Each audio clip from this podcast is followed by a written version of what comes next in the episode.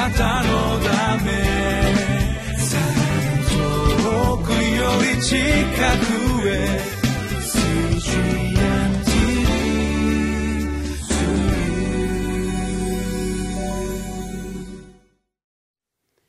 皆さんこんにちは1月25日金曜日リビングライフの時間です。私は日本キリスト教団深沢教会牧師の斉藤敦と申します。本日も御言葉の恵みを共に味わってまいりましょう。本日私たちに与えられました御言葉は新約聖書マルコの福音書9章14節から29節です。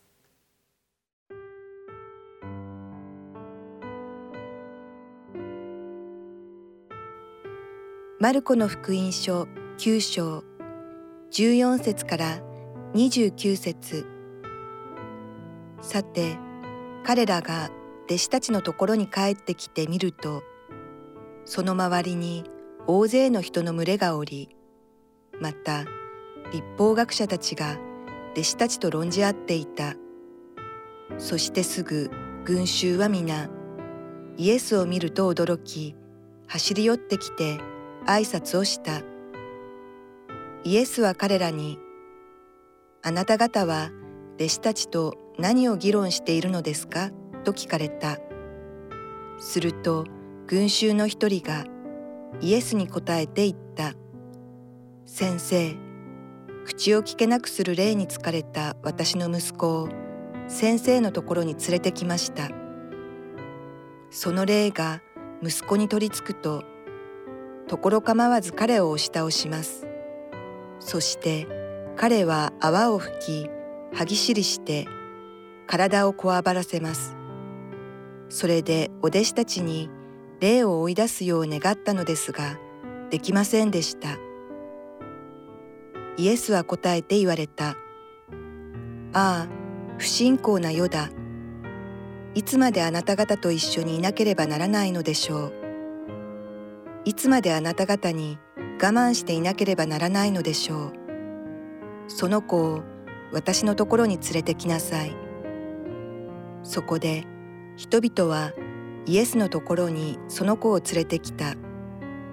その子がイエスを見ると、霊はすぐに彼を引きつけさせたので、彼は地面に倒れ、泡を吹きながら転げ回った。イエスはその子の父親に尋ねられた。この子がこんなになってからどのくらいになりますか？父親は言った。幼い時からです。この霊は彼を滅ぼそうとして何度も火の中や水の中に投げ込みました。ただ、もしお出来になるものなら私たちを憐れんでお助けください。するとイエスは言われた。できるものならというのか、信じる者にはどんなことでもできるのです。するとすぐにその子の父は叫んでいった。信じます。不信仰な私をお助けください。イエスは群衆が駆けつけるのをご覧になると、汚れた霊を叱って言われた。口を聞けなくし、耳を聞こえなくする霊。私がお前に命じる。この子から出て行け。二度とこの子に入るな。するとその霊は叫び声を上げ、その子を激しく引きつけさせて出て行った。するとその子が死人のようになったので、多くの人々は、この子は死んでしまったと言った。しかしイエスは彼の手を取って起こされた。するとその子は立ち上がった。イエスが家に入られると弟子たちがそっとイエスに尋ねた。どうしてでしょう？私たちには追い出せなかったのですが。するとイエスは言われた。この種のものは祈りによらなければ何によっても追い出せるものではありません本日私たちに与えられました御言葉は悪霊に取りつかれた子供を主イエスがお癒しになられたその聖書箇所です。どのような悪霊かと言いますと口が聞けなくなるそのような悪霊に取りつかれた、まあ、子供を不憫に思った父親が、まあ、癒しをお願いしたいと願い出るものです。しかしこの悪霊は相当強力なものであったと今日の聖書の御言葉は示しています。イエス様のお弟子さんたちは悪霊を追い出すそのようなこう権威が与えられていた。にもかかわらず弟子たちでは追い出すことができなかったというものです、まあ、相当強力な悪霊だったのかもしれませんしかしイエス様はそのような弟子のこのあたふたした気持ちをよそに癒されたさすがイエス様が私たちの主であることをこう示す、まあ、そのようなこう一つの物語であるということが言えるわけです。しかし私たちは今日この御言葉の中で考えたいことがあります。先ほど私はこの悪霊は相当強力なものだったに違いないと申し上げました。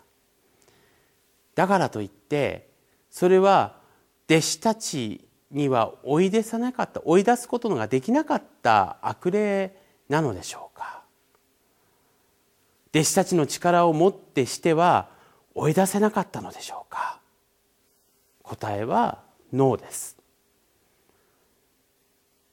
イエス様の弟子たちは悪霊を追い出す力を誰から与えられたのでしょうか？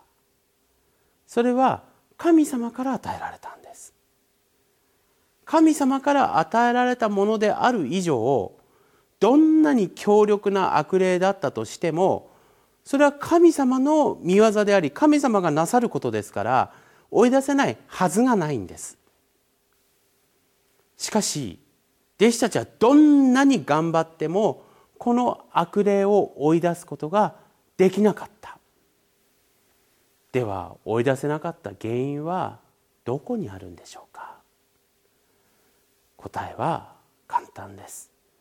それは悪霊の側にあるのではなくむしろ弟子たちの心の側にあったと。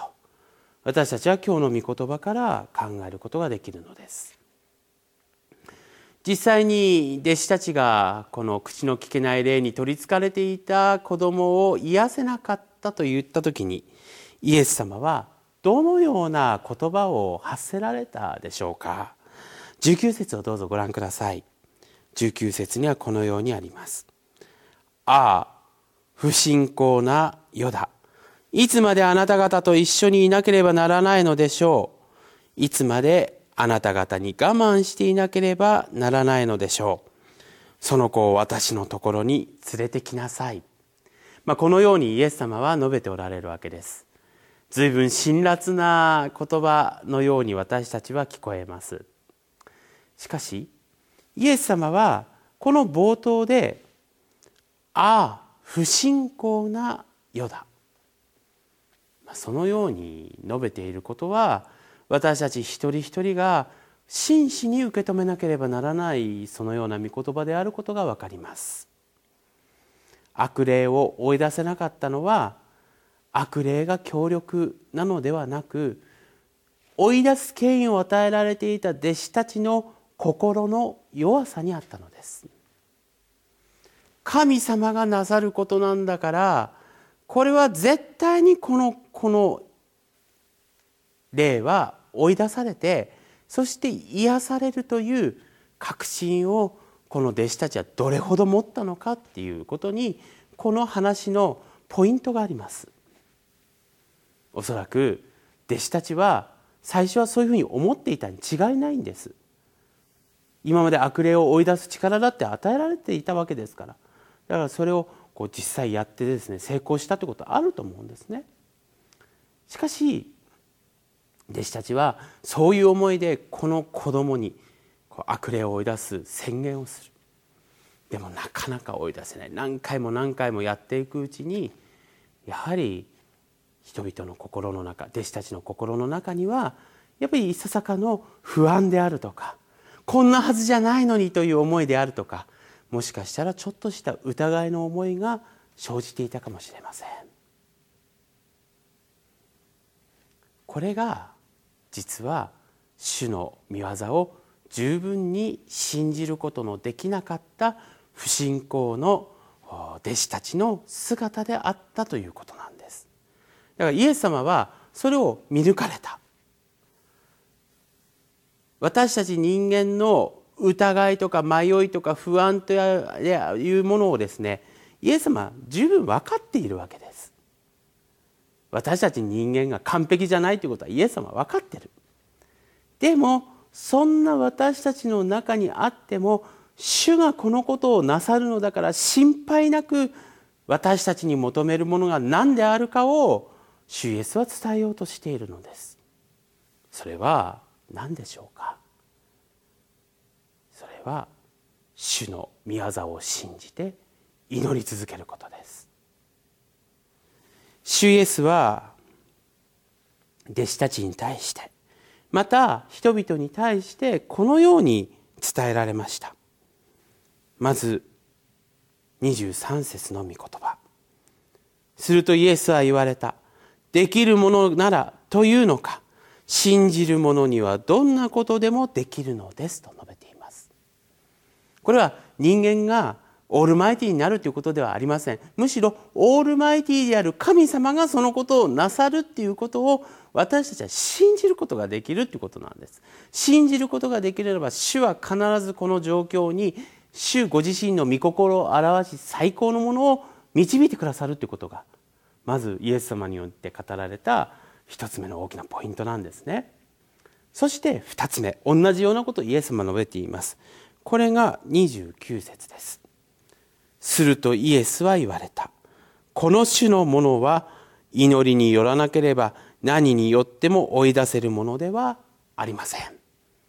弟子たちに追い出せなかった、追い出すことができなかった悪霊を追い出すことが可能とされるためには、祈りによらなければできないんだということを述べているわけです。つまり、信じるということと祈るということは主イエスの言葉によればこのセットとなって現れているということなんです。私たち信じて祈るそして祈り続けるということを主イエスは私たちにどんな困難をも突破することのできるただ一つのそして最高の方法であることを教えています。主イエスも一人ただただ祈られた。そのような聖書の記録があちこちに収められていることを私たちは知っています。主イエスですら祈りに徹したのです。私たちはこの祈りに徹するということにおいてぜひ素直に受け止めてそれを実践していきましょう。そうすれば主の御心はさやかに現れること私たちはアーメンと受け入れることができるのです。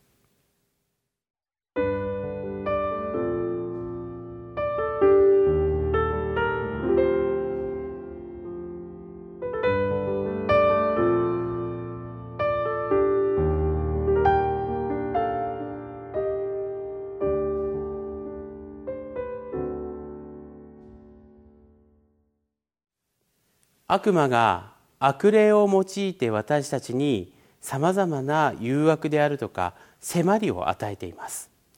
その最も有効な方法の一つが私たちの心の中に不安であるとか疑いであるとかそういう思いをこの知らない間にこう注ぎ込むというんでしょうか。そういうのをこうなんていうんですかね。あの注ぎ込むというそのような方法をとります。で私たちはいつの間にかに神様の力があるのにもかかわらず不安に囲まれて満たされてそれでがんじがらめになって動けなくなって口が聞けなくなってしまうんです。私たちはそんな悪魔の虜にはなりたくないのではないでしょうか。だからこそ私たちがそうなりそうな時に今は大丈夫と思う時にどんな時にでも主に祈りましょう。悪魔の力から私たちを救い出してください。私たちは主の祈りでそういう祈りをイエス様が教えてくださって祈り続けているのではないでしょうか。悪霊より救い出したまえ。私たちはこの祈りに「アーメン」と答えるものでありますように。共に祈りを捧げいたしましょう。私たちを全てから救い出してくださる主なる神。悪魔の誘惑は常に私たちに投げかけられさらされています。私たちが不安や恐れ疑いを感じる時にこそ主に祈るものとさせてください。悪より救い出したまえと真剣に私たちはその言葉を受け止め祈るものとさせてください。そしてあなたの平安をお与えください。この祈りを救い主イエス・キリストの皆によってお祈りいたします。アーメン。あなたのため遠くより近くへ